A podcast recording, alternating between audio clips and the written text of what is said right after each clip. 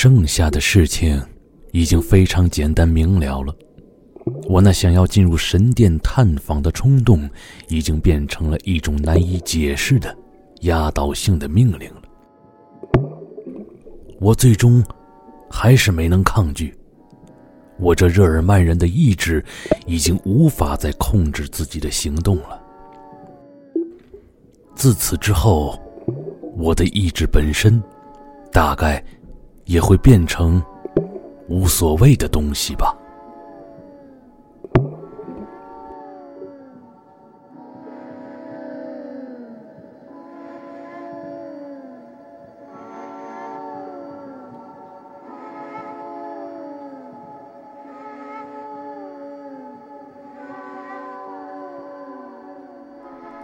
大家好，欢迎来到思维空间，我是扎熊，我是野生仙女，我是老森，我是老四。哎，今天是二零二五年的四月啊，这时间就时间重置了。对，这是拿那个克苏鲁的节目计时法来，因为咱们当初不是说过是年更节目吗？得有点年更的味儿。对，哎，那是二零二五年穿越的感觉。对，自己慢慢穿啊，是嗯，穿啊，穿针引线啊，这个。克苏鲁整个的这个风格也是穿针引线，最后一步一步达到事情的真相。达到事情真相的时候呢，人也在一步一步的失去他的理智。嗯，这三指也就掉没了。对，今天呢，这个跟大伙儿已经都曾经都立完这个 flag 了啊，就今天聊着聊着这个这个名字叫神殿。嗯呦，哎，神殿啊，这个很早以前。早到什么时候呢？早到我跟老孙两个人单独做这个克苏鲁节目的时候，就跟大伙儿说过聊神殿。哎呦，一直这个坑就到今天才补。这坑埋了多多多久了吧？你就想 为什么？为什么当时没聊呢？因为当时主要聊的是克苏鲁。嗯，哎，人家好多人说神殿，它不也是克神殿？其实严格上来说，它其实不算是克苏鲁神话体系里的这个这个这个故事。为什么呢？因为他在写神殿的这个期间呢，这克苏鲁这个体系还没完善呢。哦，但是呢，他又非常的克苏鲁，这我不知道大伙儿能不能理解我说这意思啊？嗯，就他的笔锋各方面呢，已经非常之克苏鲁了，但是他不在这个体系之内。no，不在这体系内。，对，为什么那么说呢？在这个一九一九年的十一月份的时候啊。有这么一个小活动，嗯，就算算是文学讲座吧，在这个波士顿，嗯，举办的，洛夫克拉夫特正好去参加了，由邓萨尼勋爵，熟悉洛老爷子应该都知道几个人啊，来艾伦坡，嗯，邓萨尼勋爵，嗯，这是影响他写作风格的几个大神，嗯，由这个大神所开设的一个文学讲座，哦，洛夫克拉夫特。像个小迷弟一样的就参加去了，那 这是他第一次接触邓萨尼勋爵的作品。哦，从此以后一发不可收拾。邓萨尼勋爵他的作品有一个什么样的特点呢？他对环境的描述特别的细致。在那个没有手机的年代，人们最大的爱好就是阅读。嗯，所以在文字和大脑之间的这个信息交流的过程当中，嗯就会有无数的画面去呈现在阅读者的眼前。是吧嗯？他细致，他能细致过康瑶去？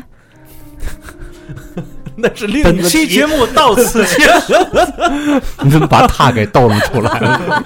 这种细节如果是那样的细节的话吧，那就没法看了。这恐怖小说，绝对是喜剧喜剧之王。我他这就是什么呢？一步一步的呀，通过环境的描写，通过环境真实的描写，把你带入到那个环境当中去，让你无法自拔。尤其在那个想象力又特别丰富的那种年代，你看现在，其实其实影视各方面，包括图书、影视啊，巴不得把这个这个画面啊原封不动就呈现给你。嗯，它属于被动信息，嗯但是原来看书呢，因为只有文字嘛，它属于主动性的那种信息。嗯，对，主动性就是在于你读完文字之后，自己开始展开联想嘛，嗯，对吧？所以说，动脑子的地方多呀。对，所以才有后来人们都说，对吧？任何一部剧它都没有原著小说精彩，嗯，尤其金庸的那个，对吧？对对对，哎，也是因为啊，受这个邓萨尼勋爵的这个影响，后来他出了很多很多类似于有点像邓萨尼勋爵的笔锋的作品，比如说《乌萨的猫》《白船》是吧？塞勒菲斯，嗯，这一篇《神殿》呢，他写于一九二零年。一九二零年，这篇小说呢，嗯你可以说是夹在克苏鲁神话和邓萨尼这个风格之间的那么一个承载的这个一个作品。嗯，它里边也有很多环境和主人公内心世界的这种描写，嗯，也是因为这篇文章逐渐的开创了后边克苏鲁式的嗯，恐怖怪诞的风格。对能能感觉到，对，就是大神嘛，大神在开始还不是大神的时候，也是通过临摹嗯。开始的嘛，嗯。对吧？洛夫克拉夫特在这一方面也是走这神秘路线了，没错，没错。嗯，那好啊，说了这么多废话了啊，开始之前先调剂一下哎干嘛那开始。么贬低自己？不是有人希望我一一一上来就那什么，你知道？吗？但是我总感觉那个能查的资料给大伙儿都查查，哎，总总归没有坏处，是吧？。对，没错，好嗯，那我们看啊，这个故事啊，嗯。从什么时候开始起呢？嗯。啊，从我在海边玩儿，哎，我三亚度假去了，哦。那从海边捡到了一个漂流瓶，哦。打开一看，里边有个小纸条，啊，啊写的吗，上面说他来自安道尔啊，丘罗莲儿。哎，嗯，这个听众别乐啊，乐了都干过这事儿，反正。对，这漂流瓶里边有一大量，不好意思，憋不住了。嗯，憋不住了。这漂流瓶里有大量的纸卷儿，纸卷儿，，对，嗯摁的还挺密封的。我哦打开这么一看呐，嗯，是一堆像日记一样的东西，哦，哎，年代还相当的古老。好，那写了不少东西了，这是。没错，啊，你看他写的都是什么呢？啊？嗯，小作文，海底小精灵。一九一七年的八月二十号，我，也就是卡尔·海因里希·阿尔特贝格·艾伦史泰因伯爵，嚯，这名字这名字太长了。绕啊，德国人，对，嗯，德意志帝国海军少校嚯，U 二九潜艇的艇长。由于我当时出色的指挥啊，我艇在北纬四十五度十六分、西经二十八度四分，击沉了一艘从纽约开往利物浦的货轮，嗯名字叫做“胜利号嗯，”。当时呢，我还有一个任务，就是海军部啊，为了这个宣扬这个我德意志军人的这个哎伟岸光辉的作战能力啊，懂懂懂，需要把整个沉船这过程给嗯记录下来，哎，鼓舞家乡人的士气嘛。嗯，海上的浓烟呀，就这么差不多消散了。嗯，这艘货船呐，被炸成了两截儿，船尾呢高高的竖起，垂直的沉入了海底。我们画面了啊我，们所有的人呢，就在这个潜水艇上啊，观看着这一切，并且拿摄像机记录着这一切。呵，嗯真他妈好看！哎呀，哎，这也就是我呀，一个有着优良日耳曼血统的出色指挥官，才能把如此残酷无情的战争拍得美轮美奂。嗯，我们这一艇的人呢，就目睹了这些船员乘坐着救生艇呼哧带喘的准备逃离。我就跟我这个大副嗯啊，大副叫什么呢？叫克伦兹。哦，我就跟他说：“拍下他们逃离的影像了吗？把摄像机赶紧收起来，冲他们开火。”什么意思呢？不但要体现出我们的强大，还要体现出我们的仁慈。但是，嗯，他毕竟是我们德意志帝国的敌人。严谨的这个作风告诉我，不能放他们走。呵像杀人机器一样，没错，又当又立这劲儿啊！哎，对，嗯，轰的一声，从我的望远镜里清晰的看到救生艇四分五裂了。请我命令啊，准备下潜。嗯，到了这个日落时分，我的这个 U 二九潜艇啊，重新的在安全的海域上浮起来了。嗯，这个时候就发生了一件特别诡异的事儿，什么呢？在这个潜艇的外栏杆上呀，发现了一个年轻人。嗯嗯，在那死死的攥着这个栏杆。长得好看吗？哎呦，你问的太好了！一头的黑发，相貌特别的英俊，哇，身体呢已经僵硬了。几个大小伙子呀，费了好大的劲儿掰开了他的手指，很多的水手脸上突然露出了一丝的骇然。看见什这么好看的人为什么要骇然呢？对呢，嗯嗯，你想，这个得扒着这个潜艇扒了多久啊？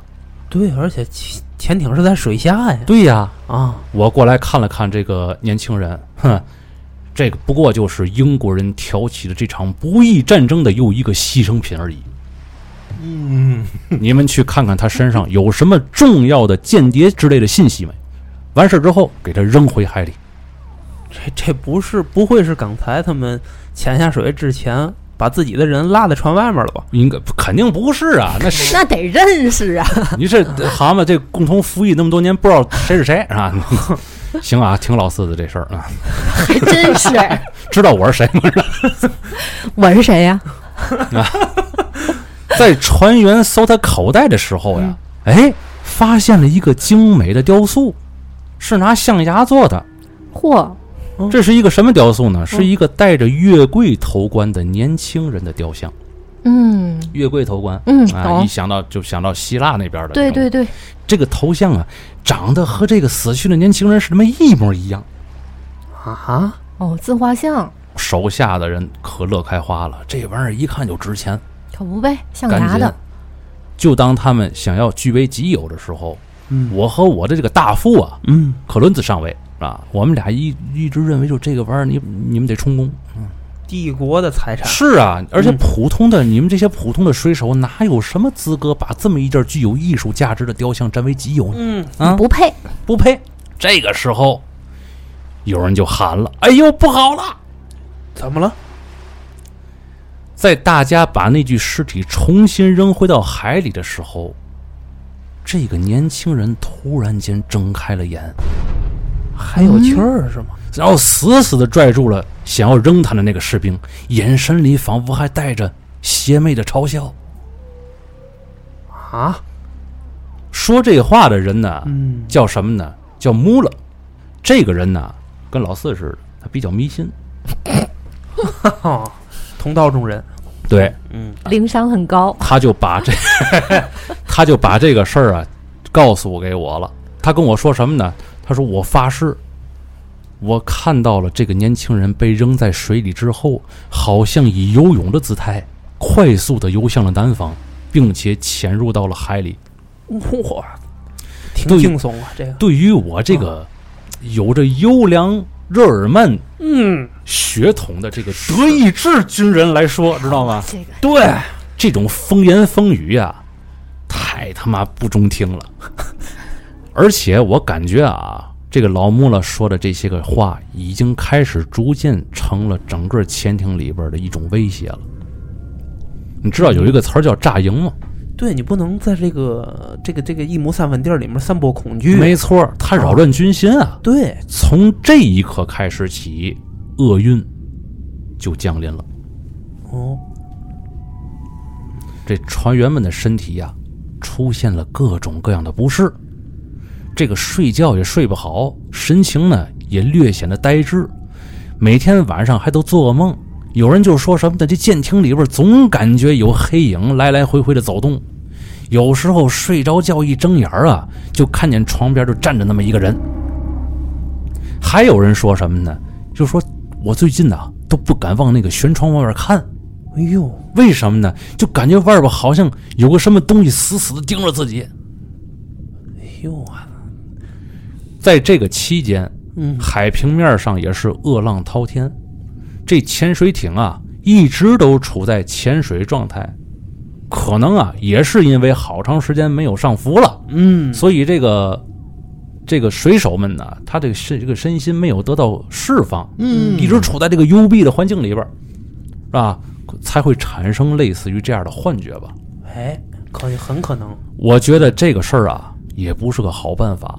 所以呢，我跟大伙儿说，你们呐，我先免去你们这些人的职务，啊你们好好的先休息一下。反正咱们在这片水域也挺安全，嗯是吧？嗯大家好好休息一下哎，放松放松，别那么紧张，是吧？嗯。但这个时候，又一件怪异的事儿就发生了，有一股从没有检测到，在海图上也根本不存在的一股向南的洋流，嗯，莫名其妙的就这么出现了。哼，而且与此同时，我又接到了上级的一个新命令，是吧？说有一艘大气压号班轮，说你们要是有时间拦截一下，嗯那好啊，对。还有作战任务，这个时候你看，大家士气又挺低迷，还接到了新的作战任务，海上又出现了莫名其妙的洋流，这几件事夹杂在一块儿，哎，这个时候就考验我的能力就来了嘛。嗯，傍晚的时候呀，风浪稍微平息了一些，我就下令赶紧上升到水面上啊，一个是大家透口气啊，二一个就是准备拦截工作。哦，就在这个观测期间，这个穆勒。就这迷信的这个人，嗯，又犯神经了。他说什么呢？你看看舷窗外边，好多尸体飘在外边，哎呦，都肿胀成巨人观了。这是不是受了啥诅咒了？是呢。然后这些尸体就这么死死的盯着咱们，有些尸体是咱们德意志的同胞，还有一些是咱们之前屠杀过的男女老少。这些尸体全都被那天咱们扔到水里的年轻人带领着。哦，我他妈最腻味就是这个时候，他妈在这逼逼赖赖，你知道吗？下令给王八蛋绑起来，把他裤脱了，拿鞭子抽他。嗯，抽就抽呗，为什么要这样？这不细致吗？德意志军法对不严严谨啊啊，严谨，抽在衣服上不叫抽，对啊，直接抽在肉上是吧？抽完了这个老穆了之后，我给他关了禁闭了。嗯，这个应该关。这个时候你想想，什么时候啊？啊最怕有人带头扰乱经济了。没错，我就纳闷了啊，嗯就咱们这么优秀的日耳曼民族，嗯有着这种优良的骑士精神的这种德意志军人，竟然会被这些莫须有的迷信思想控制思维就是啊！后来我又一想啊，就这些水手虽然都是德国人，但是大多呀都是那个没有什么见识的那种嗯，渔民呐、哎村夫什么的，是吧？没错哪像我这种大小受过高等的这种德意志式的教育，对吧？对，船长这个船长生命，哎，你看老孙子的脸上已经写满了不屑了，是吧？下一个就抽他。你看老四这个时候又变成了一个识时务的人了。对，其实一开始想让老四扮演这个被抽的角色的，哎，对，老孙想想让他演我那大副，你知道吗？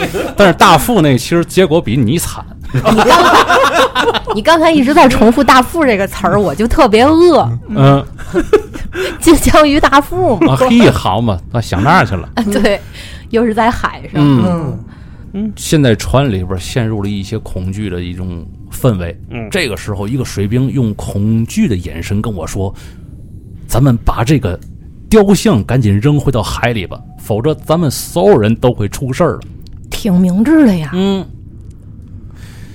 我跟大伙儿说：“我说这穆勒呀，已经承受不住咱们这个如此大的压力，嗯，他已经疯了。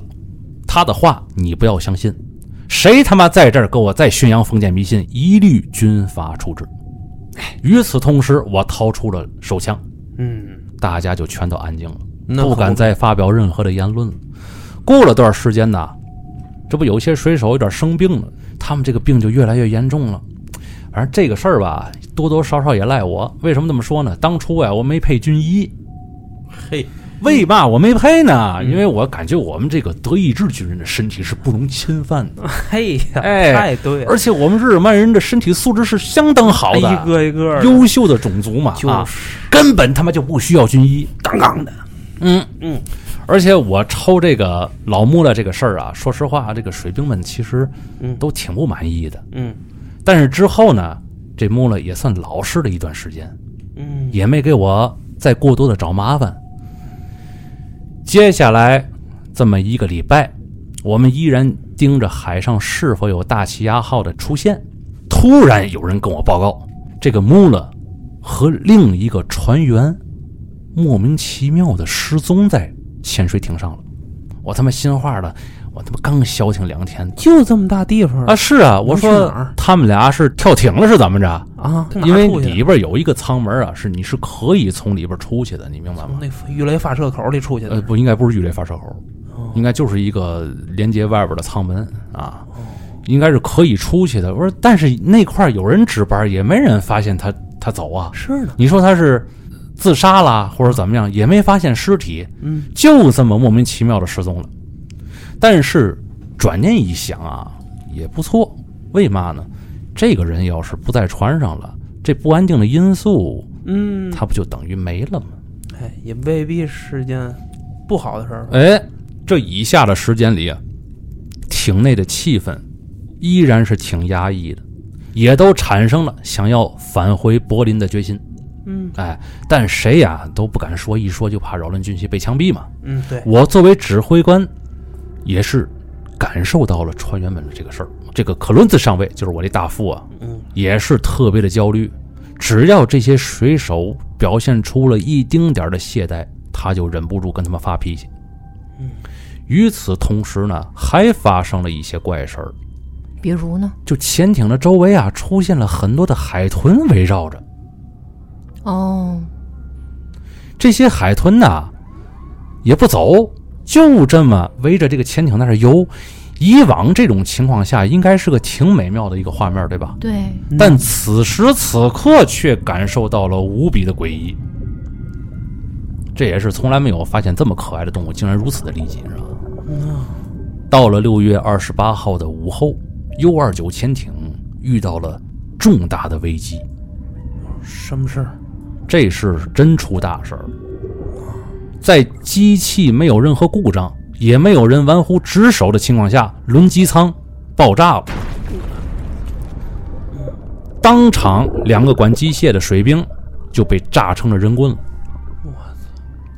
有些水兵啊，检查了一下破损的情况，发现什么呢？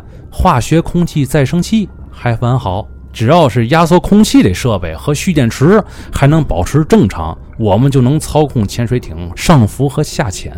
哦，但是前进的功能彻底瘫痪，就说白了，这个潜水艇已经成了鱼漂了。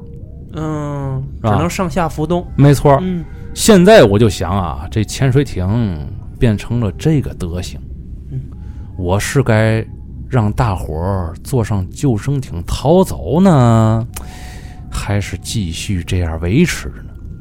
但是我转念一想，如果我让他们坐上救生艇走了，那这片海域最后肯定也得落入敌人的手里。你要知道一件事儿啊，就是咱们的这个敌人呐、对于伟大的德意志帝国，他始终是具有不合情理的仇恨，哎，对了，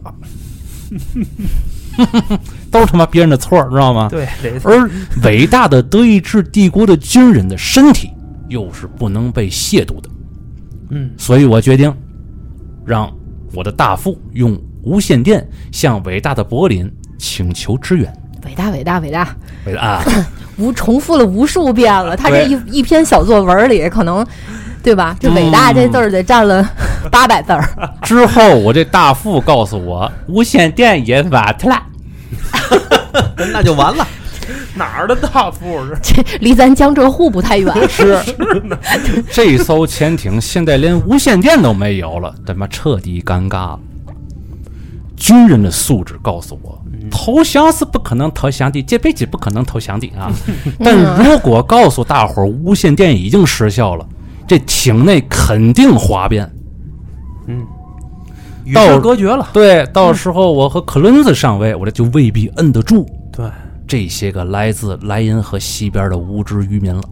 嗯在六月二十八号爆炸到七月二号这四天的时间里，我们只能在一群海豚的簇拥下呀，顺着一条奇奇怪怪的向南洋流，这么顺水流淌下去。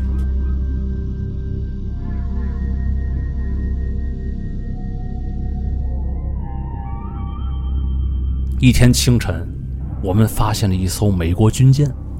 好，这个时候有一个水兵就过来了，嗯终于发现船只了，咱们投降吧！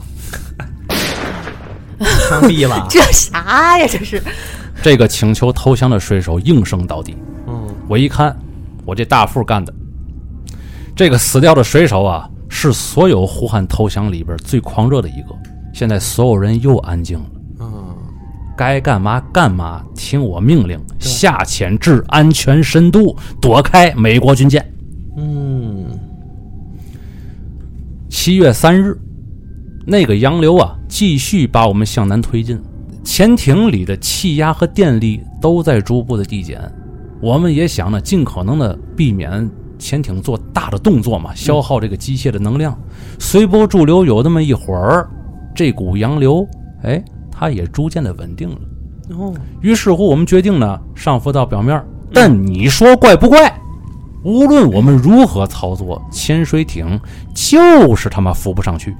也对，别再，又是那个雕像诅咒咱们了吧？可伦子大副立刻掏出手枪，这水手马上闭嘴了，不说了。嗯嗯，还不让说，不一个人说，动乱军心，懂？没错，嗯，毕竟是德意志军人，嗯嗯，哎，哎，哎对，为了让船员保持冷静，我下令他们不断的修补被炸毁那个部位。其实早就修补好了，但是就为让他们，哎一个是有一个希望，二一个有手里有事儿干嘛对吧不至于瞎想。没错，嗯，我和我大副轮流睡觉，一个人睡，另一个就保持清醒，嗯就怕这些人在趁我们俩一块儿睡觉的时候夺枪，然后叛变。哎，对，但是七月四号的凌晨五点钟，暴乱依然开始了。嗯，该来的还是会来呀。除了我和我这大副以外，潜艇里还有六个人。他们六个人呢，以为我啊和我这大副已经不行了，所以就开始产生暴动嘛，说你们为什么不向美国人投降，让我们白白在这等死嘛？对呀，无线电竟然已经没有用了，他们也不和我们说啊，就让我们白白在这等死。嗯，对呀，他妈太不要脸了，拿着那个雕像还不撒手了，整个潜艇早晚得被你们搞死。那个雕像一看就他妈不是什么善物，你看看那个悬窗外边啊，那那那些个死尸紧紧的盯着咱们，那个年轻人也死死的盯着咱们。这个时候，我这大副啊，心理素质就开始产生动摇了，嗯，手有点哆嗦。我夺过他手里那把枪，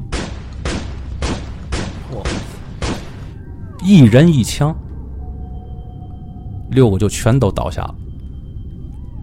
我逐一确认了一下，确确实实都死透了。你也太果断了。我和我这大副就把这六具死尸从双向舱门扔出了潜艇。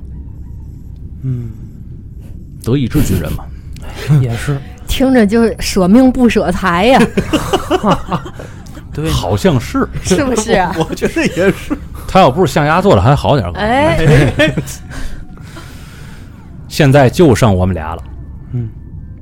嗯咱俩呀，尽可能多活一段时间啊。嗯人呢少了，这食物呀也还算充裕，电池这电力啊也还能够维持一段时间。嗯，氧气也够吸的。对，这潜艇的探照设备的也能也能维持很久。嗯，通过这个探照灯啊，我就开始观察围绕在潜艇周围的这些海豚了，对它们产生了一些浓厚的兴趣。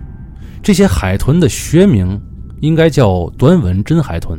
哦，哦，这种海豚呢啊，潜水两分钟嗯，就得到水面换气是吧？换一下气，嗯嗯最高最高的记录也就是八分钟。嗯嗯嗯，我仔仔细细的盯着一只，盯了俩小时，这货竟然他妈一直在水里边，哇不用换气的吗？我也纳闷呢。嗯，这货肺活量大，就这样啊，一群海豚裹挟着整个潜艇，我和这大副呀，随着向南的这个洋流，就越潜越深了。闲暇无事的时候，我看着舷窗外的海洋动植物啊，又拿着一些我带来的相关书籍做着对照，哎，就就就就就嗯，查名字玩呗，是吧？然而，我也注意到了这个可伦子大副呀，对这些知识是毫无兴趣。嗯，他完全没有作为一个普鲁士人的头脑，啊，满脑子装的都是胡思乱想和投机倒把的完全没有意义的事儿。这我们俩之间开始产生嫌隙了啊。嗯死亡的感觉就向我们一步一步的靠近了。嗯这个感觉呀，对于克伦兹产生了奇怪的影响，他就开始不停的祷告了。他想着曾经我们杀死的那些男女老少啊，还有战俘啊，嗯在那忏悔。但是他难道忘记了吗？咱们杀的那些人是在为咱伟大的德意志帝国执行崇高的任务啊！嗯嗯，又伟大又崇高，对啊，特别好。嗯，他的行为呢也是越来越怪异了。嗯，他盯着那个象牙雕塑啊，能盯好几个小时。嗯其实也是不愿意扔，哎，就不愿意扔这事儿，为啥？其实我觉得，其实你你说是不愿意扔呢？你说是他们选择这雕塑呢，还是雕塑选择了他们呢？嗯这也保不齐啊。他的嘴里啊开始振振有词，有时候呢，我会拿他做一些心理上的实验，嗯就是跟他聊天嘛，嗯逐渐的编织出他碎碎念的那些事情，发现他说的好像都是那些属于海底的故事。嚯，怎么知道的呢？哎，我跟他说，我说你盯这雕像看那么久，眼睛累吗？然后他跟我说，那你为嘛不问问神奇的海螺呢？好嘛，你知道小鸡为什么要过马路吗？因为小鸡要到马路对面去。有没有海绵宝宝？现在可就咱俩了啊！你可是个有知识的人，咱可不能就因为这点挫折咱疯癫了，知道吗？知识智慧如果比上友情，我宁愿做个白痴。确实是海底的故事。对呀、难道我这次的决定做错了吗？谁都会犯错误，所以人们才会在铅笔的另一边装了橡皮。你没少看呢。谢老板？有没有谢老板？我们还是回家抠肚脐眼儿吧。我不愿意看到一个德意志军人呐如此的沉沦，但是呢，我又不想和他一块儿那么疯疯癫癫的。我为我自己感到骄傲啊！我和他们不一样，现在没有被压力击垮，就是最好的证明。哎，我的伟大帝国将把我铭记，我的子孙后代也会培养成我这么优秀的人呢。确实有点感动了。嗯，八月九号了，潜艇已经到达海底了。我们打开照明灯里边最强的那么一束光，一片波状起伏的海底平原就出现了。我和大副呢，对着一个凸起四英尺的坚硬物体产生了讨论。我说那个就是一块岩石，他非说这东西上面看到了雕刻。然后呢，突然浑身发抖，就再也不敢看那个地方了。我感觉呀、他可能是被海里的神秘力量给震慑住了。现在他眼睛里边啊，估计什么奇奇怪怪的景象都已经不奇怪了。嗯，但是我依然保持着德意志军人那强大的镇定力啊！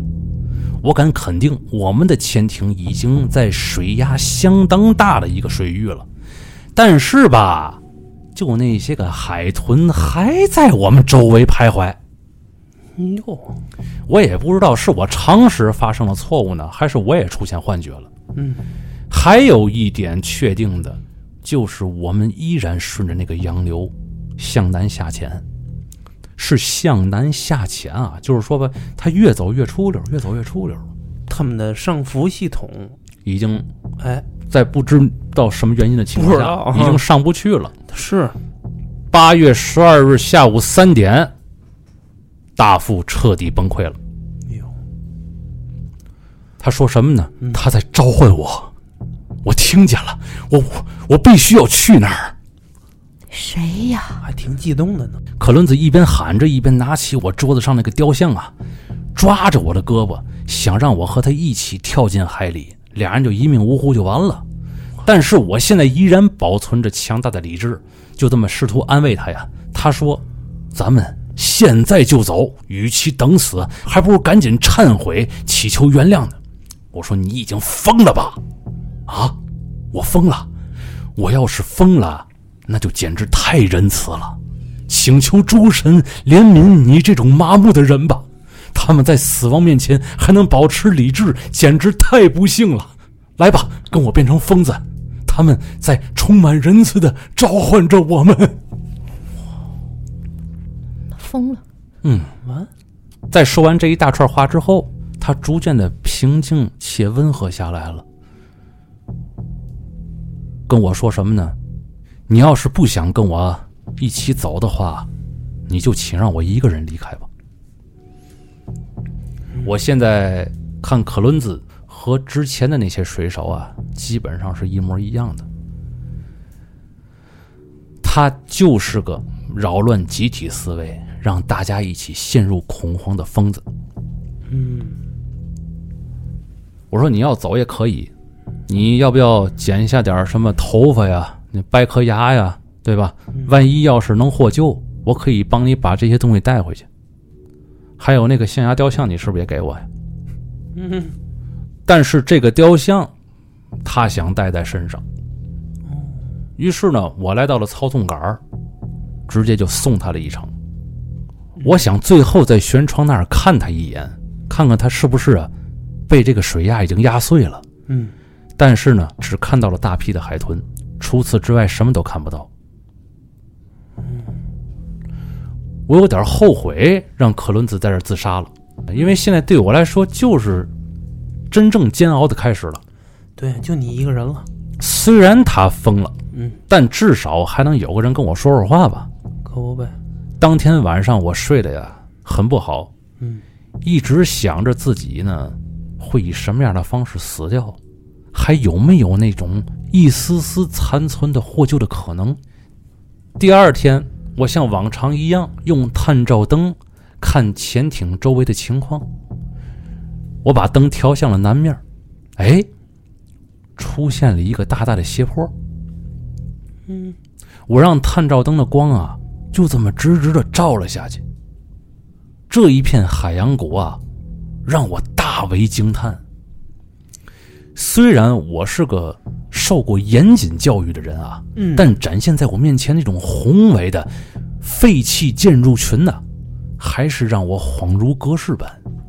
哎呦，整个的城池啊，有着金星的布局，十分壮美的，在这个探照灯的照射下，闪着白色的光辉。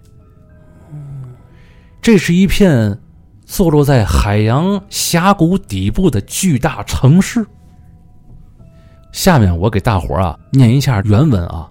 嗯过去我一直以为亚特兰蒂斯只是一个神话传说，但我意识到此刻它就在我的面前，我立刻产生出了强烈的研究它的热情。我发现谷底过去曾经有一条河流过，当我更加细致的观察时，我还看到了岩石和大理石铸成的桥和防坡堤。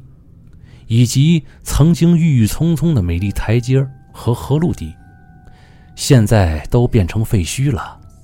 我完全陷入了对这里的研究热情之中，几乎变得和可怜的克伦兹上尉一样愚蠢又感性，以至于过了很久才注意到那股向南的洋流已经停止流动了。而我的 U 二九潜艇就像飞机在地面上的城市中着陆那样，开始缓慢地降落在这座沉默的城市中，并且我也是后来才发现，那些一直围在潜艇周围的海豚已经消失不见了。在潜艇下降的两个小时里，有一座神殿出现在他的眼前了。神殿的正面高大无比，上面有很多连续不断的凹槽，墙上呢分布着许许多多的窗户，中央有一扇敞开的大门，由一长串台阶连接，整扇大门都被巧夺天工的浮雕环绕，雕刻着酒神巴克斯的信徒们。支撑着这一切的，则是巨大的立柱和雕饰带。也都用华美无比的雕塑装饰其中。它们看起来古老的可怕，每个部分都是从我们所在的山坡上的岩石雕掘而出，整个神殿其实就是山谷岩壁的一部分，但是它内部的空间究竟宽广到什么程度，则是我想象力所不及的。反正这遗迹保存的还挺完好。哎，嗯因为可能来这儿的人少嗯啊。虽然我知道我的死期将至了，但我还是被眼前的景色所折服呀。借助着探照灯的照射，我看清楚了很多的细节，却看不清那座神殿内部的样子。嗯探照灯这光啊，在现在比以前暗了好多，嗯证明什么呢？电池快要耗尽了。为了节能，我把这个探照灯给关闭了。嗯我一个德国人呐，嗯，现在就成了第一个踏入这个被遗忘的海底宏伟建筑的人。嗯难道这是老天爷眷顾我，才给了我如此理智严谨的思维，让我带着这种理智来到这里吗？嗯，我穿上了混合金属的潜水服，确认一下这个手提灯啊和空气再生的这个装置，凭借着一人之力，打开了双联舱口。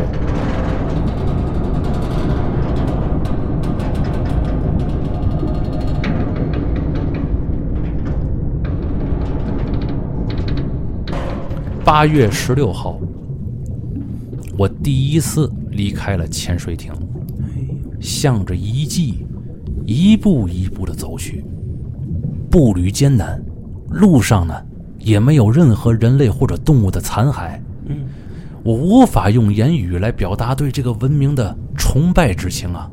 在多么古老的时代，人们还茹毛饮血，过着穴居的生活的时候，这里就有了如此高等的文明。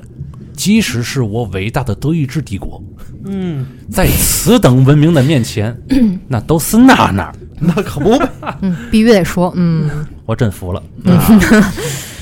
第一天的探索呢，随着我身上的电池和空气系统的快速消耗啊，就这么结束了。哎，走两步发现冒泡了，赶紧回去。嗯，八月十七号，我迎来了一个巨大的打击。我发现我手提灯没法充电，因为充电设备在之前水手暴动的那天啊啊，给打坏了。哦，操！作为一名日耳曼人，我绝不允许自己在毫无准备的情况下涉险。嗯于是我打开了潜艇的探照灯，把这束光啊调整到了那个神殿入口的附近。哦还挺聪明。哎，我一步一步的又走到了近前儿，想试试能否看见神殿门里面的东西呢，但似乎是徒劳的。我又往里走了这么一两步，这是我人生中第一次真真正正感受到了一种恐惧了。我这时有点理解我的大父了。那个神殿呢，仿佛一步一步的牵引着我，恐惧感包围着我。第二次深海漫步以我被吓回到潜艇而结束了。就是说白了，我到门口我没敢进去。等于还是什么也没看见。哎，嗯，这个时候电力已经告急了，完了。我关掉了潜水艇上所有的灯，嗯在黑暗中，我开始沉思之后的计划。其实说实话，挺压抑的。这个时候，对，又是在深海，嗯又是在一个潜水艇里，嗯，潜水艇还没有电，哎呀，还是你一个人。最大的绝望其实是想着这个潜水，这个潜水艇上不去了。回不去了。我觉得他呀他此时此刻应该已经有这个觉悟了。嗯这个主人公太他妈理智了。八月十八号，星期六，这一整天，我都是在黑暗中度过的。我的意志被反复的拷打，几乎要崩溃了。克伦兹大夫在死前一直劝我和他一块死，难道老天爷把我留到最后，就是让我在恐惧中臣服吗？以这样的折磨来告慰那些战争中被我们剥夺的灵魂。我的神经此时万分的压抑。那一晚，我无法入睡，什么都不想思考了。后半夜，我把灯都给打开了，嗯，一想到电可能会比空气先用完，就让我感觉特别心烦。我手里的这个手枪啊，我试图把它顶在我的太阳穴上面，但是对于那座神殿的渴望，又让我无法扣动扳机。挺纠结的。就这么迷迷糊糊的，我就开着灯睡着了。但当我醒来之后，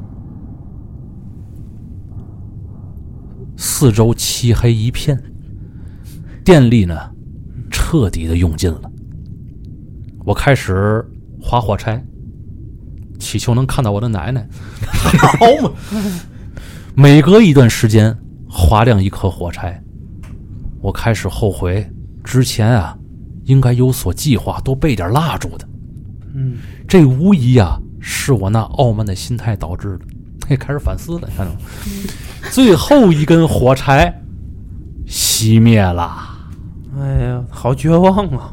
黑暗中，我回顾着我的一生，思考着我的死亡，一些隐藏在意识深处的记忆被唤醒了。那种记忆，即使是从不会恐惧的我，也感到瑟瑟发抖，因为我想起来在岩石神殿雕刻上看到的那个雕像，竟然和那个年轻人口袋里的象牙雕像是一模一样的。我操这是冥冥之中的安排吗？不，只有低级的人才会通过超自然的方式来解释这种巧。他骂咱们仨！我是个非常理性的人，嗯嗯，知道了。从击沉胜利号到现在的绝境，这其中发生的所有灾难性事件，不受控制的刺激着我的神经。散值啊，我估计就是抖动个不停了。这个时候，嗯，我给自己打了一支镇定剂，又睡了过去。在梦中呢，我也没有逃脱出厄运的窘境啊。无数的人在潜艇的周围哀嚎，希望让我加入他们的行列，在潜艇的舷窗外敲打着哀嚎，响彻着我的耳朵。这时，在尸体中出现了那个年轻人的脸，那张活生生带着嘲讽的脸。哎呦天哪，太虐了！幻觉和现实就着黑暗混杂在一起。醒来之后，我去探索神殿的欲望驱使着我，我极力的用恐惧的力量与这个思维做着对抗，就是那意思，那儿挺可怕的，别去，别去。嗯嗯，但是那种欲望驱使着我，还是要去。我都到这儿了，我也走不了啊！关键是，你也只能在亭里边等死啊！对呀、就在这时，在这死一般的寂静与黑暗中，一道灵光从舷窗外打了进来。嗯，嗯，难道是某种巨大的海洋生物吗？大安康可能是。哎，我开始产生幻听了。这个声音穿透过了船体，就像是很多人在因为赞美而合唱。到现在，我终于要确认一个事实了：我的精神可能已经不正常了。嗯，我又给了自己打了一支镇定剂。后知后觉挺晚。嗯，德意志军人嘛，嗯，心情平静了下来，幻听呢嗯，也消失了。但是我发现舷窗外边的灵光却还依然存在着。哦，真真正正存在的。难道这镇定剂过期了吗？嗯，但是往好了想，万一那束光是另一艘潜艇发出来的呢？哎，也没准我还有获救的可能啊！我爬上了潜望塔去寻找光的来源。接下来发生的事儿已经完全违背了自然法则和客观的真理了。我登上了潜望塔，我发现大海并不像我预想的那样光芒四射的，没有任何能发出灵光的动植物。我所目睹的事物一点儿也不夸张，嗯，一点儿也不怪诞。因为在看到他之后，我就再也不相信我的直觉了。看见什么了呢？在那个岩石山上雕琢而出的海底神殿的门窗里，生动的闪烁着红色的光芒，仿佛有火焰在神殿深处猛烈的燃烧。我现在有点混乱啊，而且我就着这个红光，仿佛看到了有什么东西在神殿里边手舞足蹈。哦我操，这太异常了，这这个画面儿，这感觉无法用言语来形容。嗯，他们呢，有些好像不是在动，但有些呢又快速的移动。这个时候，那种不知道赞美着什么的圣歌又出现在我的耳朵里，我所有的思绪和恐惧都汇集到了那个年轻人和他口袋的象牙雕像上了。可伦子大夫呀，一定在他临死前警告过我什么，但我的傲慢让我根本就没有在意这些。嗯，剩下的事情就顺理成章了。我想要去神殿里面探索的冲动，已经成了我的下意识了，不由得我做主了。最终，我日耳曼人的意志彻底屈服了。依然穿着潜水服投入到海底，是我最后的那一丝理智了。我肯定会死，但我是一个普鲁士人啊！我将在最后的这一刻将自己的所有物尽其用。哎呦，我必须要到那里去。于是呢，我就用笔记录下了这一切，放在了一个瓶子里。在我永远的离开 U 二九时，会将它托付在大海之中。没有，我知道我所看到的未必是真实的，嗯，从神殿里发出来的光辉可能只是幻觉。我也知道我最后一定会死于窒息，但面对死亡，我毫无恐惧，像一个堂堂正正的德意志军人那样，永久的长眠于黑暗的、被人遗忘的海底。就在我写下这些文字时，耳边传来了恶魔般的笑声。无所谓了，是我疲惫不堪的大脑产生的幻听罢了。就这样，我将勇敢的走向那些台阶，走进神殿，最终消失于沉默又神秘的海洋和无尽的时间之中。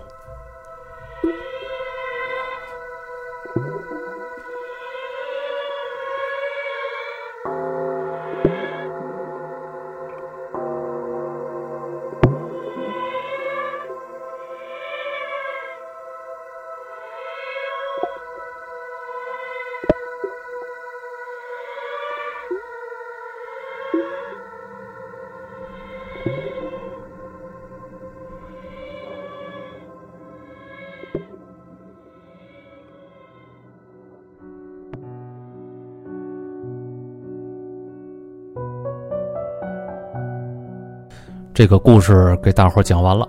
嗯。可能大伙儿会感觉一个事儿啊，就是说我今天聊这期克苏鲁那种讲述方式和以前不太一样，对，嗯，因为为什么呢？这一篇文章其实并不长，它和那个之前聊过的那几个故事比起来，其实它很短，但是它里边儿它最大的魅力就是这些个心态的描写，嗯，对，就是一步一步把一个这么有理智的人，这么有自信的人 啊，这么 这么自信于自己血统的人，嗯一步一步。但是啊，嗯你说真的逼疯他了吗？他到最后的那一刻，始终保持着理智。所以我为嘛说，我说这个是我认为的最强大的调查员。第二个，嗯，第一个是伦道夫·卡特，这这这这个跑不了这个啊。而且这人啊一直到最后吧，他都挺客观的。对，不是，而且我就觉得你你你们真的认为这是他的最后一刻吗？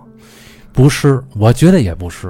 嗯他进去之后，到底进入了一个什么样的一个空间层级，这个确实是挺未知的。但是这不就开放性的结局吗？对对对，我我觉得他这结局是，就无论他看到了什么，他可能最后的结局就是重蹈了之前那个俊美青年的覆辙。哦，哎呦，你有这样一层理解是吗？嗯，也就是说，他可能会在某一天也扒着哪艘潜艇的栏杆。对。哦，靠可是他已经实在支撑不住自己了，他特别想把看到的这些诉说给，就是那些船上的人说。嗯，对，嗯嗯很多的克苏鲁的故事里边，主人公其实都还健在，但是这个健在与否，现在有点未知。对，这篇文章里边，因为啊，嗯他在那个海底的那个遗迹嘛，嗯他发现了大量的古希腊建筑。嗯如果没有这些描写，你说他遇见拉莱耶了，也有人信。嗯嗯，你你看一开始那俊美青年，嗯他在嗯最后那一刻，他产生了那种诡异的笑容，你不觉得很耐人寻味吗？那他那一笑代表了什么？也许就是他在海底的这些经历，就是就是最后啊，终见天日之后，看见这些就是人类之后，就有一种渺小的人类啊，嗯，就看见天儿了，看见天儿了，然后、哎，又回到井里说你们这些愚蠢的青蛙，嗯，对，是吧？是的，就是那那种感觉无从说起，然后又是生命的最后一刻了，就只能用一个笑容代表一切。你们太渺小了，你不知道我看到了什么。嗯，嗯其实说白了啊，冥冥之中的一种安排，就是让他发现了那个象牙雕像。这个年轻人呢，这个年轻的尸体呢，它仅仅是传递这个雕像的一个媒介。这篇文章的所有的引导，肯定是指向了这个雕像是一切诅咒的根源。嗯嗯打有了这个雕像之后，包括轮机舱爆炸，莫名其妙嘛，包括船员产生的幻觉，包括那股不知名的向南的洋流，把这个潜艇一步一步的推向了深渊，推向了这个雕像的老家。嗯，那些海豚也一定不是为这个潜艇而来，而是它围绕着那个雕像在走。这些海豚，它到底是不是海？它为什么它突破了海豚的那种身体界限？对呀，能在里边我觉得海豚都是假的。对呀、下潜到了这么多米，还能这么欢蹦乱跳的在潜艇周围。嗯而且为什么船员一直在说自己的这个看到了这个舷窗外边是尸体？他那个时候可能把这些海豚联想到了一些个自己原来无法面对的做过的一些肮脏的事儿，比如说杀害战俘，杀害了一些无辜的村民啊。嗯，所以也许那些海豚并不是海豚，它是那些被杀害的人的怨灵所化。保保不齐，嗯。在这个船长这主人公的眼里，他可能是海豚，嗯，但是在别人眼里，他就是死尸。对，这是一篇怎么说呢？它它是一个双压抑的这么一个感觉的一个一个故事。这篇故事的劲儿贼大，你发现了吗？嗯有深海恐惧症的人慎听，我我我就是深海而且有幽闭恐惧症的人，这俩都这占了占齐了。这俩，一个幽闭的东西，又在深海里。哎呦，劲儿够大的嗯这个潜艇啊，嗯潜艇一直以来好像是就是作为从军的人员啊，嗯最害怕待的那么一个地方。对，是一个很难攻克的难题吧？是嗯，可能感觉上啊，这潜艇有嘛，在海底世界多好玩儿，对不对？窗户外边一扒头一看，一看海底世界尽收眼底，感觉挺浪漫的，是吧？但是其实潜艇是一个很折磨人的一个地方。话说到潜艇，其实真的啊这个潜艇历来不是一随便一个人就能下去的地儿。首先第一个，你们想一想啊，这潜艇是什么？没那么复杂，其实就一个两头都是堵上的一个大钢管儿，嗯，就这样。还说的倍儿没技术含量，这东西。那就是大那那在潜艇里边要跳舞的话，就等于跳钢管舞。哎，你说的很对。然后这个钢管里头到处都是各种线路，还有阀门儿、嗯，各种的表，仪表啊、仪表盘什么的哎啊阀门儿啊，然后各种舱室啊、各种仪器呀、里头越到后头那个轮机舱，你越往后走越潮啊，嗯尤其是一战、二战时候拿潜艇，那根本就没有什么那个静音含量，对吧？哎，一战时候潜艇是什么动力的？一战时候潜艇其实最一开始是是没有动力，没油，对，是没有。哦，我以为没有动力，扔漂上，愣漂愣潜，直接潜下去得了。脚丫子伸出去，大家一憋气，然后下去了。在里在里用脚踏板儿往那传骑自行车是吗？潜艇的动力是没有动力。脚露出去，脚上套着脚蹼。煤油，煤油，嗯煤那个煤炭的煤嗯啊，嗯煤油作为动力，这个煤油是嘛呢？就是第一个气味比较强烈，嗯，第二个它燃点比较低，就是所以它安全性稍微好一点。哦，所以在一战的时候，汽油机当时柴油机还没有普及，汽油呢就感觉里头容易挥发，安全性差。嗯。但是有的国家也开始慢慢用汽油机，哦。所以这个煤油和汽油是当年的一个主要的这个发动动力。嗯。然后后期后半段就开始有柴油机了，嗯。所以它的发展也很快。嗯所以这个洛夫克拉夫特写这篇文章，很可能就是用煤油作为动力的，因为德国用煤油用的多，哦嗯，哎，而且它这个二九嘛，编号比较靠前，应该是生产比较早。哦，嗯这个 U 后边这串数字，这数字代表什么呀？代表代表那个时代的一种型号是吧？嗯，一般是这样，二九呢一般来说是编号，就是你部队的你这个车车就跟那车牌号一样，啊，但是它这个车牌号呢，往往也代表着你生产的一个编号。哦，当然不严谨啊，就是你 U 一有可能是第一条第一条艇服役，U 二九可能就是第二十九条艇，那那个咱们都熟悉的那个片子叫 U 五七幺是吧？对，那就嗯第五百一十七。哦 你当然这么理解，但是不严谨啊，嗯完全不严谨，因为它这个编号和你的生产批序那个生产序号啊、批号啊什么，它里头还有其他的事儿。但是这个这个编号肯定是捆绑着自己国家的生产的数量，对吧？差不多，啊啊大差不差也也也就是说，这个 U 五七幺这个五七幺这个数字跟那二十九其实没嘛关系，啊，对是吧？对对对那为什么都叫 U 呢？，U 是潜艇的代号，哦，德国的潜艇部队都是 U，嗯一直到二战，是这么着。所以在这个潜艇里头啊，得心理极为强大的人才能进去。首先，第一个你得克服深海恐惧症，嗯第二个你还得克服那个幽幽闭恐惧恐惧症，因为什么呢？你想想啊，一条艇就跟一大钢管一样，两头都堵上了，然后呢，里头你的空气也好，你是不可能流通的，而且里头淡水又非常非常的紧缺，嗯，所以你也不可能天天洗澡啊，多带点儿不行吗？那不行，你艇里是是有空间限制的。那里边开着空调不就完了？嘿，那太棒了，这就相当于嘛呢？你把整个屋子啊从，哪儿换气呀，大哥？把 把把屋子都封上，就外边不有那个大陆宣讲吗？它它当空调外机使不就完了？漂亮。这这里边只能开内循环，会说开不了开不了车外循环，还呸！这边吹凉风，那边吹热风，是吧？内循环。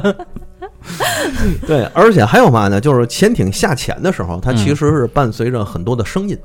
这一声音，比如说啊，潜艇有耐压艇壳和非耐压艇壳。啊，嗯一般来说，呃，一战时候德就德国，我如果没记错是双壳体，嗯就是它外层是非耐压，内层是耐压。非耐压艇壳在这个接受海水压力的时候，它就会嘎嘎嘎嘎嘎嘎嘎这样响。像像像是被挤那种，对。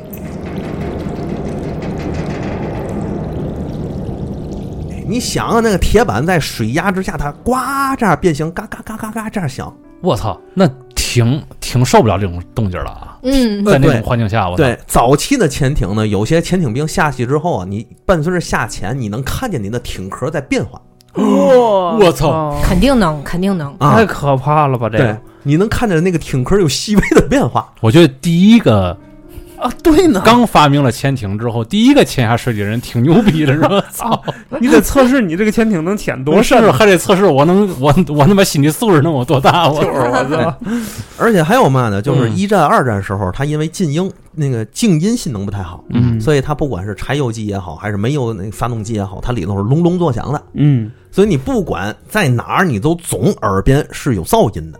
哦，这种噪音，你想持续性的一点都不像想象中那么浪漫。啊，然后你就想，就相当于天天你们家楼上有个拉大锯在那儿咔，天天这样的。这么大的声音啊！你越往后走，声音越大。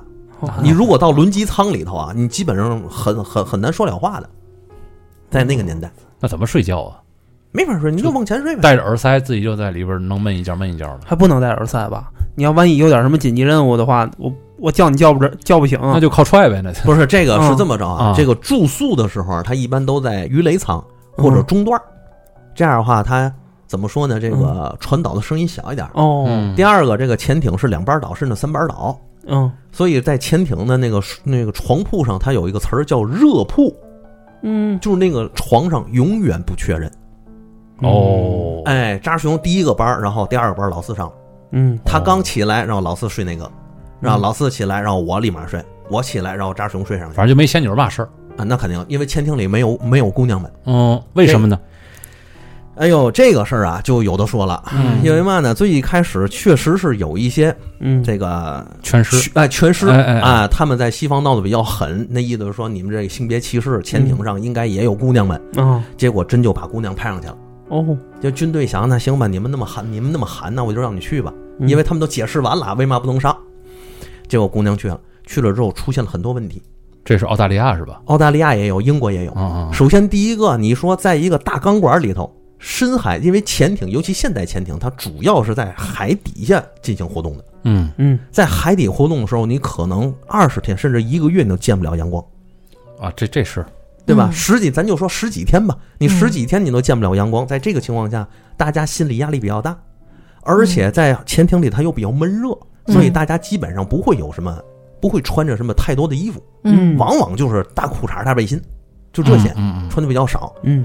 那你在这个情况下，你就容易出问题，什么问题？男女之间的问题，男女之间什么问题？那那还用问吗？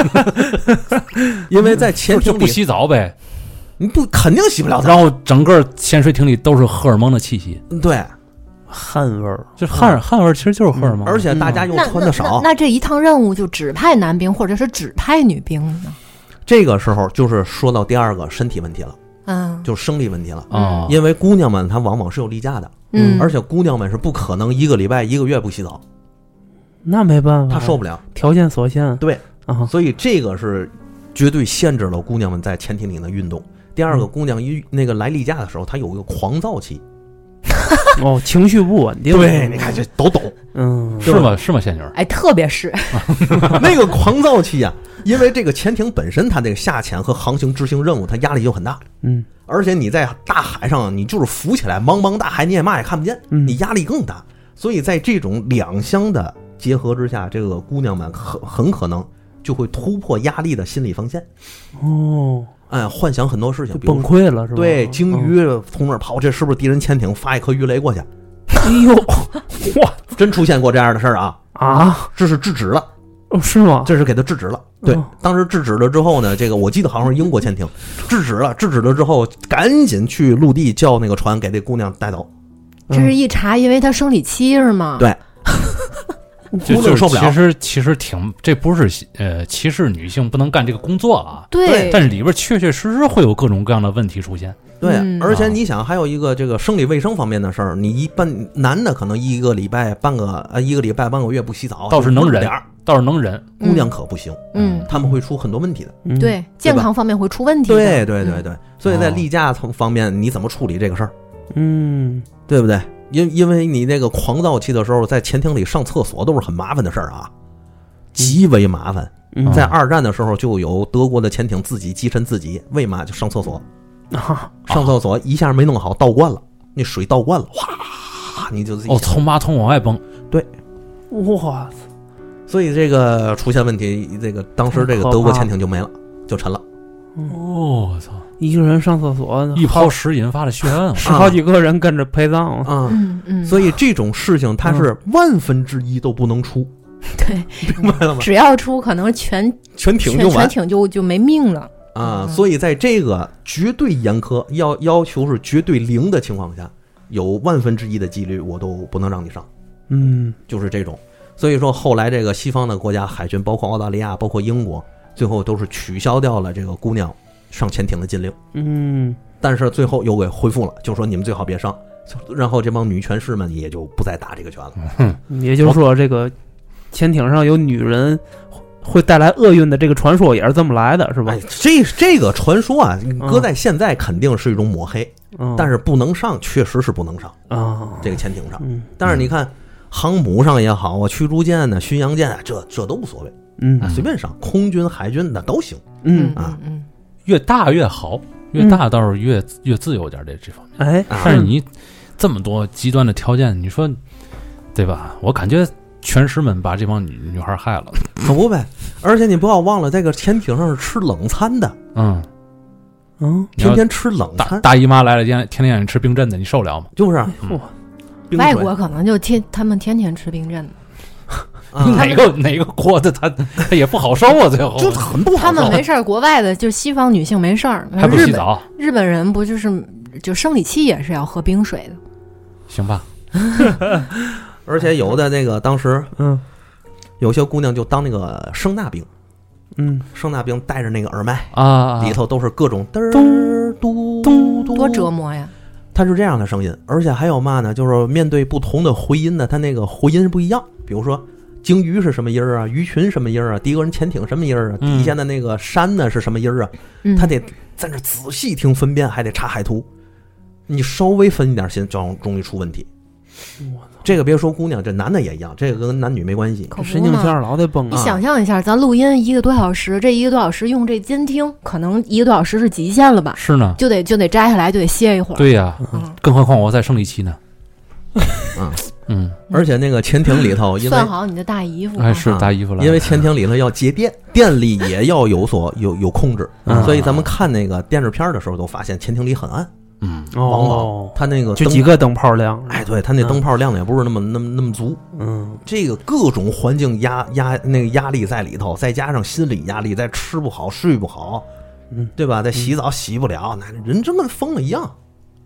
你想想，你你要是说被你把你封控在家里边儿，在物资都有的情况下，嗯你都未必能撑得过十四天。对，还是在家里。这他妈有时候一下潜，下潜他妈一礼拜下去，我的。对，而且还有嘛呢？就是潜艇航行时，它会出现各种问题，嗯比如说，所有潜艇兵都知道一件事儿，叫海底断崖。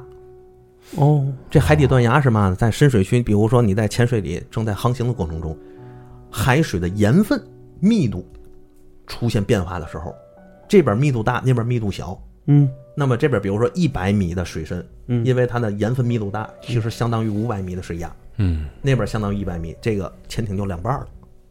我操，直接切开了是吧？有原来出现过这种事儿，都是试错试出来的。这这一试错就一挺着人就没了。对，嗯包括里头轮机舱出问题啊，哪儿着火了，这个通信出问题了，嗯啊，都会出现大量的问题。嗯，哎，你你你，唉，压力太忒大，你知道吗？压力忒大，所以说你看国外一直都在进行一个实验，就是说极限航行，多长时间你可以不上浮，嗯，就一直在海里头这个执行任务，嗯大概是二十多天到一个月，就是国外。但是咱们的潜艇兵可以比这时间更长。这篇故事里边整个的时间过程差不多就是一个月，嗯是从七月初到八月二十号，哦，哦，从他一开始打沉了一艘胜利号嘛，嗯。然后把拍完拍完纪录片了嘛，嗯。也没带回柏林，反正是，嗯。然后嗯就一直到八月二十号，他自己一个人走进了这个海底遗迹的神殿里边，嗯，这神殿里冒着悠悠的红光。不知道这个红光是哪来的，但是这个画面感，我在脑海里转了无数次，我甚至想拿水彩把它画出来，嗯。就特你你想象啊，周围一片漆黑，潜艇的灯也没了，嗯只有靠着这个神殿里钻出来的红光去指引着你。你想，你当时你一个人穿着这个抗压的潜水服，嗯，在里边漫步，一直一步一步的环境压力太大。啊，这个，当年一九二零年写的这篇故事啊，当时那种想象力啊，挺挺挺不错的。这篇故事，这篇故事其实整个是一个氛围感很强的故事，嗯嗯，它不像你看咱之前聊的时候，它里边错综复杂的很多关很多很多故事情节，对，包括很多种族，哎，很多种族、很多故事情节在里边伴随着。但是这这篇你你发现我。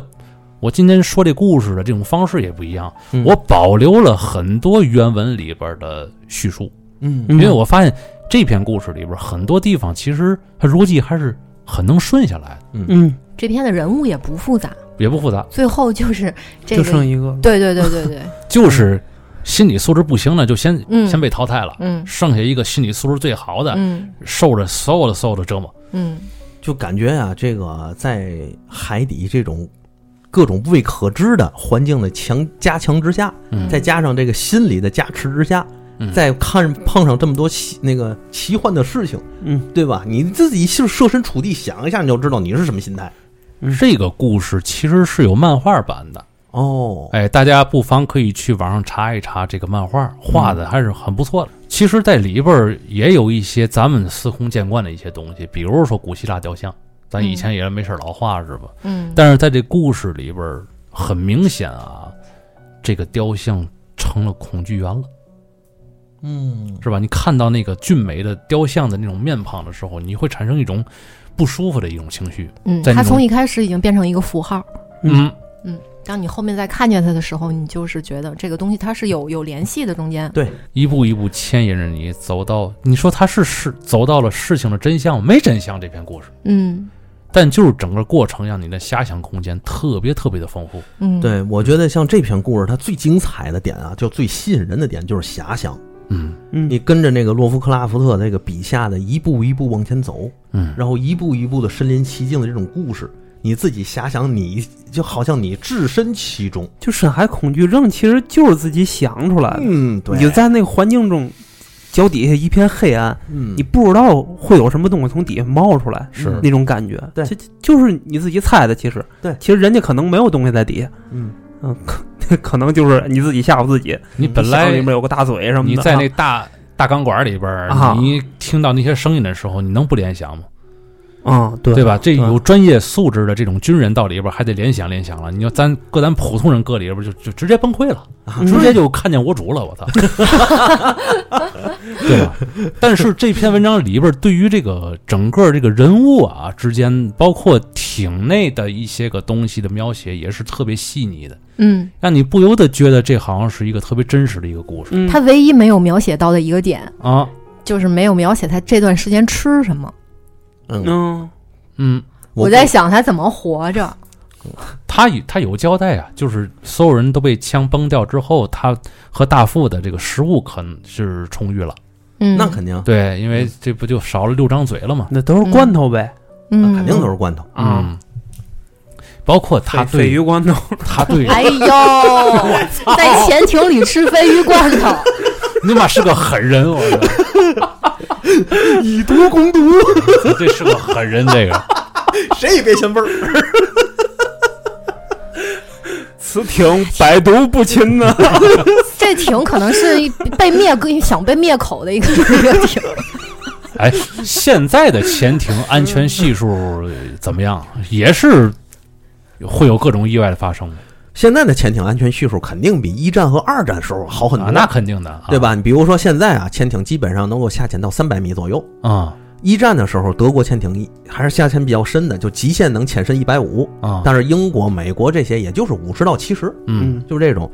但是现在的这个潜艇上电子设备呀、包括海图啊方面各种东西，雷达什么的，哎，雷达什么的也比较多了。嗯所以这样一来呢，对于这个怎么说呢，安全系数嗯，啊，要比原先强很多。也不用派个人专门戴上耳机的，天天监听那些个嘚嘚嘚儿的这个声音，呃，也得也得听。也得，但是比以前好多了吧？我觉得对，比如说原来一条艇上可能就是一百那个十米、二十米的艇上，啊对吧？一两千吨的嗯，大，那都算大艇了。那上头就得二三一二百人，嚯，嗯，一个大艇上可能得一百多人，然后再加上点海军陆战队啊，你各种各种任务放里头，可能人数还能多一点。嗯一般是大几十到一百多，但是你搁你搁到现在呢，嗯一条大艇万吨级的这个潜水艇，可能也就是一百来人，可能你要小点儿的也就几十人嗯啊，都是这样，自动化不用高了。么多操纵人员是吧？对嗯，反正这故事里边也有一点啊，除了这个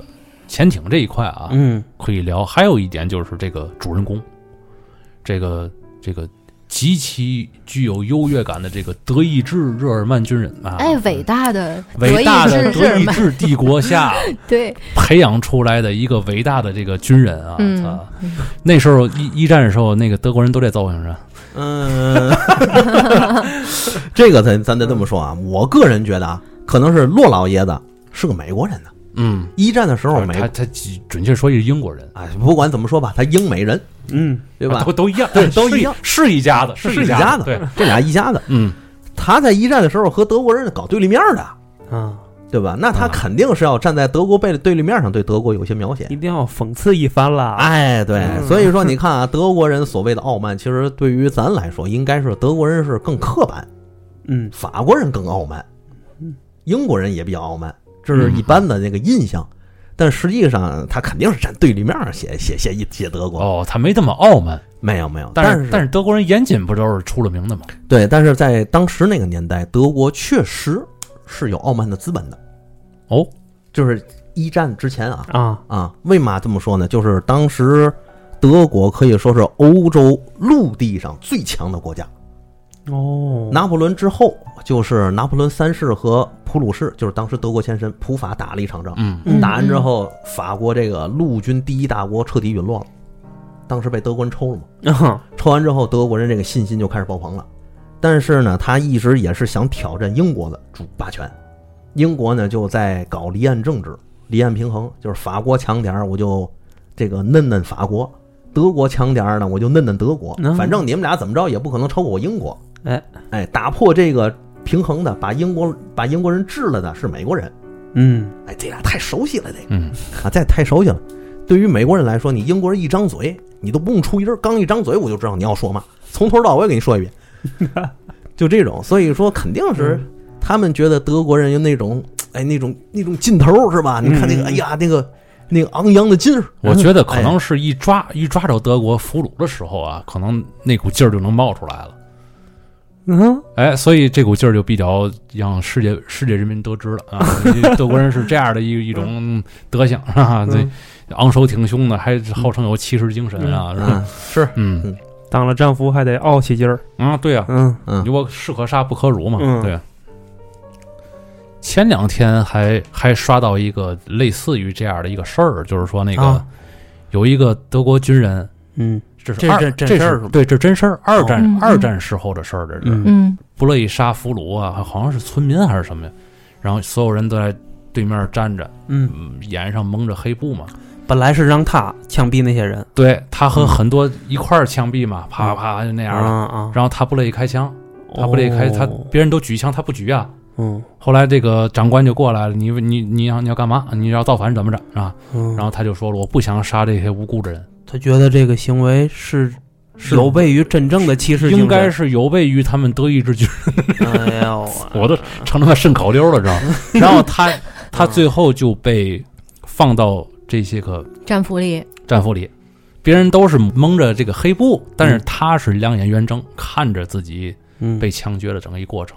那这人还是很有良知的，我觉得其实这个算是嗯，你要说这是骑士精神啊，嗯，我我认。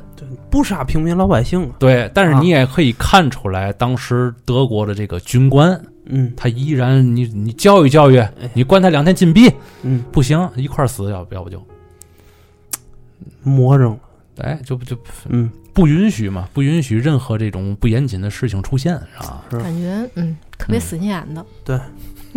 有点这个这个事儿吧，用好了，它是一个挺好的优点。嗯。你要用在不好的地儿啊，哎，就挺让人糟心的，你知道吗？就对对任何一件事儿都哎过于专注和偏执，就是你用在对的事儿上，就是起到一个特别好的一个正向作用，但是你用在那这个上，是呢，就嗯。用一种特别严谨、特别认真的态度去做着一件恶魔该做的事儿。对。你哎你想想，这就我觉得这个对对对。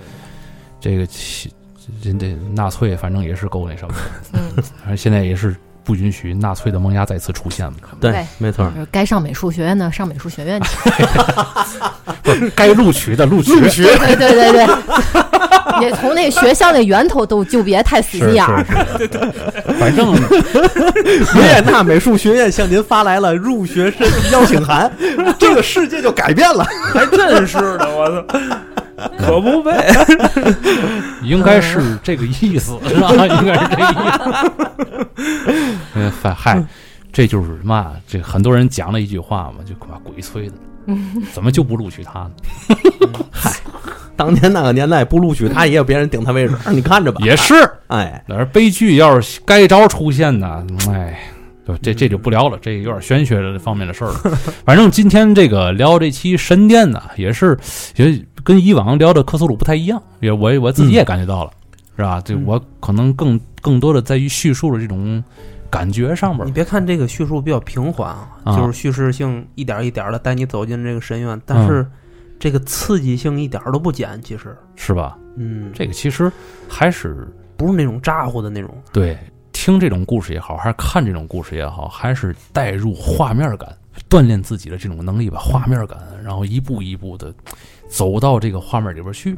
啊，咱现在讲叫中二，说句不好听的，但是对但是其实人应该稍微中二点儿。对，该中二的时候就得中二对，二。你要不中二的时候，你天天这么严谨，我就是一个优秀的德意志军人啊，一个军拥有日耳曼血统的一个优秀的德意志，好像你这么不中二，最后你就你不也得进入神殿？你不也好奇吗？你 不牛逼了。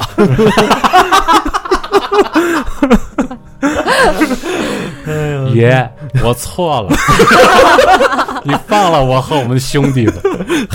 前夫孙红雷在去的神殿是那意思吗？行了啊，就不扯潜伏了，看的，哎呀，不扯了，不扯了。嗯，嘛潜伏，什么那个嘛啊那个那个那个啊对对，征服，征服，哎，对。行了啊，不扯了啊，今天的节目就先到这儿了啊，听众朋友们，哎，对对，我不知道下回二零二六年的节目什么时候上。行了，今天节目就到这儿了啊，听众朋友们，拜拜。拜拜。拜拜，再见。